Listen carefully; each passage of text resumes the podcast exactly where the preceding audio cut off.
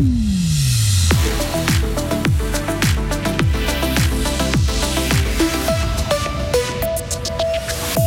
La droite fribourgeoise fait bloc commun pour l'élection au Conseil des États, un abandon de l'UDC qui ne fait pas les affaires de la gauche.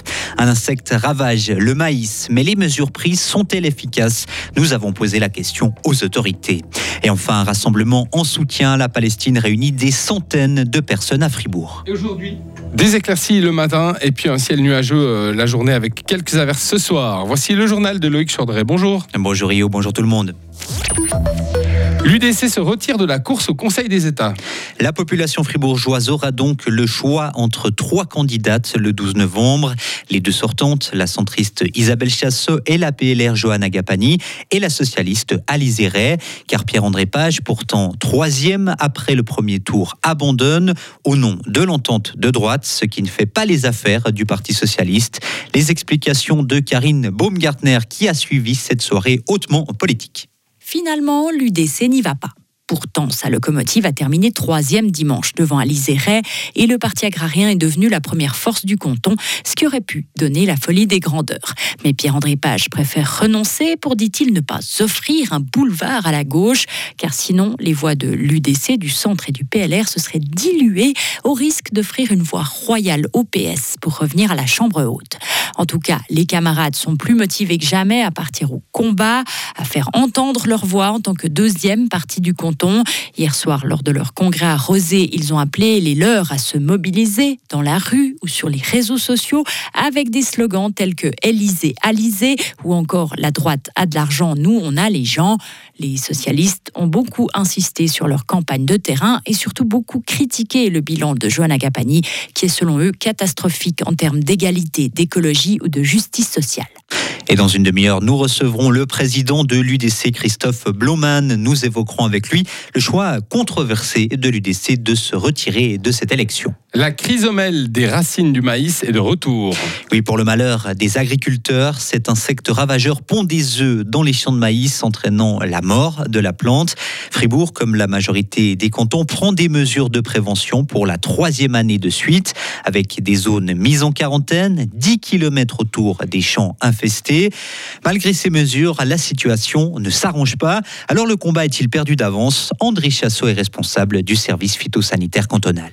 C'est vrai que ça peut paraître un combat perdu d'avance, mais ça n'est pas le cas vu que euh, en prenant ces mesures telles qu'on les prend en Suisse, on empêche cet insecte de s'établir et de se reproduire en Suisse. Parce que pour pouvoir faire ça, il a besoin d'avoir deux années de suite du maïs sur une même parcelle.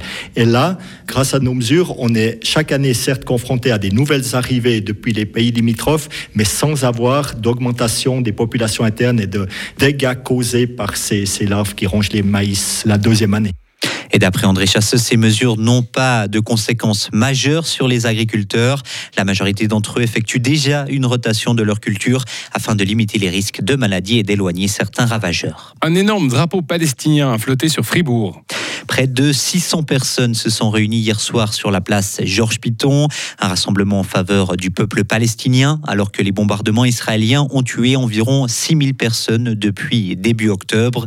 Guy Tsurkinden est membre du collectif anticapitaliste Fribourg, l'un des organisateurs du rassemblement.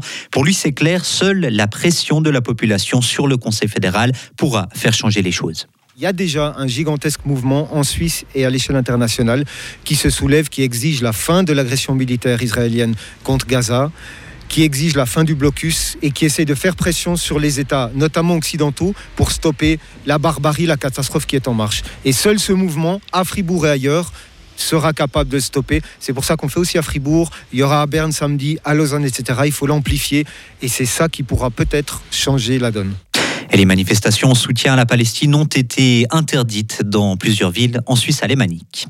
Semaine compliquée à l'aéroport de Balmulhouse. Il a dû être évacué hier après-midi, la troisième fois en une semaine. La préfecture du Haut-Rhin précise qu'il s'agit une fois encore d'une alerte à la bombe. L'aéroport a rouvert ses portes hier en fin de journée. Du suspense et 11 buts. Le match entre Fribourg-Gotteron et Ambri Piotta a tenu en haleine les 9000 fans présents à la BCF Arena. Menés 2 à 0, les Dragons se sont finalement imposés 7 à 4 et les Fribourgeois restent donc premiers du classement. En tennis, Stan Wawrinka éliminé d'entrée à balle. Le joueur de tennis vaudois s'est incliné au premier tour des Swiss Indoors hier soir face au russe Alexander Shevchenko. Score final 6-3, 7-6. Car deux finalistes l'an dernier, Stan Wawrinka n'a donc pas réussi à imiter Dominique Stricker. Le Bernois a battu hier le Libanais Benjamin Hassan. Retrouvez toute l'info sur frappe et frappe.ch. On a euh, toujours des éclaircies ce matin, mais le ciel va devenir nuageux avec le retour de quelques averses. On verra des pluies plus fréquentes ce soir avec du vent, température jusqu'à 15 degrés, du vent jusqu'à la fin de la semaine, des pluies fréquentes jeudi soir et puis un ciel de traîne vendredi avec de belles éclaircies. Le week-end, lui, s'annonce moins agité